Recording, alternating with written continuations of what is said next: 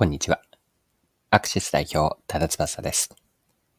商品開発やマーケティングで競合商品のことばかりを追い求めていないでしょうかビジネスで成功するためには、未来への見解、自分たちは何をしたいのかという信念や志が大切であり、そしてお客さんの理解も不可欠です。今回は、ほぼ日手帳の成功物語から学べること、先ほどの文脈で掘り下げていきます。よかったら最後までぜひお願いします。今回取り上げるのはほぼ日手帳ですが、ほぼ日手帳は自由に使えるスペースが1日1ページあって、幅広い使い方ができるユニークな手帳です。スケジュールとしての予定の管理、日記のように出来事や思ったことを書くだけではなくて、イラスト帳とかスクラップブックなど自由な使い道があります。ほぼ日手帳は2001年の10月に発売されました。今では年間82万分を売り上げて、累計販売部数が1000万部を超えています。で、驚くのは販売数は今も伸びていることで、直近では前年比30.3%増という数字を叩き出しています。こちらは、ほぼ日、株式会社ほぼ日の2023年8月期第3四半期決算通信で、まあ、そのような前年比というのが、えっ、ー、と、載っていました。はい。で、ほぼ日手帳の開発についてフォーカスをしていきたいんですが、開発においては、競合製品となる他社の手帳に固執することなく、独自の発想とアイデアから進められているんです。というのも、ほぼ日の糸井重里さんによれば、既存の手帳であったり、事例研究を参考にしないゼロベースの思考から新しい価値を生み出す手帳を目指したとのことなんです。で糸井さんは開発していた当時を振り返り、次のように語っているんですが、こちらはインタビュー記事、IT メディアのインタビュー記事で詳しく載っていたので、記事から一部抜粋をして読んでいきます。世界中の人が同じことをしているわけではないので、ニッチなものでも市場自体はあると確信していましたね。どこかで世の中こうなっていると言うけど、全部はならないよという意識が、ほぼ日手帳でやっていることのベースにあると思います。ですから、もう紙の手帳の時代じゃないという人がいますが、実際にはあると便利だし、少なくとも自分は持っているのが結構嬉しいんですよね。こういう手帳があってよかったと思ってくれる人が82万人もいてくれると思っています。でもまだ100万人に届いていないという意識もあります。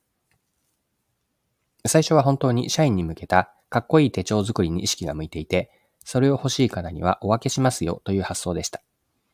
ですから、ユーザーの数は極端に言うと300でも500でも、お、こんなにいるんだって思うとようなところから先に考えたわけです。それがお分けしているうちに82万人になった。はい以上が IT メディア2023年の9月29日の記事からの引用です。で、ここから思ったこととしては、ほぼ日の開発には、マーケティングにおけるプロダクトアウトの発想が見られる。これ思ったことなんです。で、プロダクトアウトとは何かなんですが、企業が自身の強みであったり、技術を起点にして商品を作り市場に提供するアプローチです。これに対してもう一つ逆のアプローチがあるんですが、マーケットインというものがあって、マーケットインというのは、市場ニーズであったり、お客さんの要望から着想を得て商品を開発していくというやり方です。プロダクトアウトとマーケットイン、これを比べてみると、プロダクトアウトが企業の内側から始まり、外の市場に向かって、外側に向かっていくのに対し、マーケットインは市場という外側の視点が起点になるんです。はい。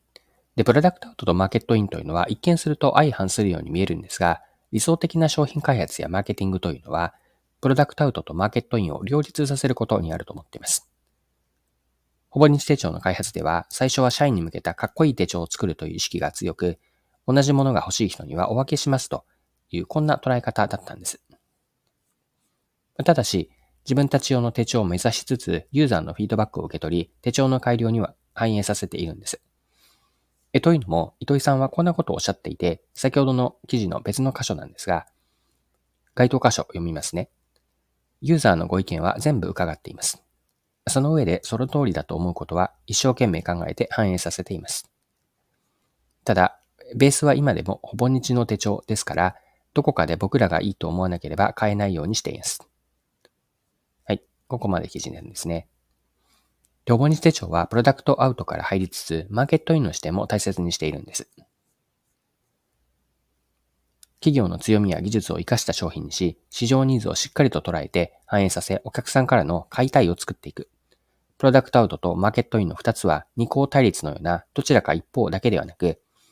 融合させることが大事だなと。これ改めて学ばされたので、最後メッセージとして残しておきます。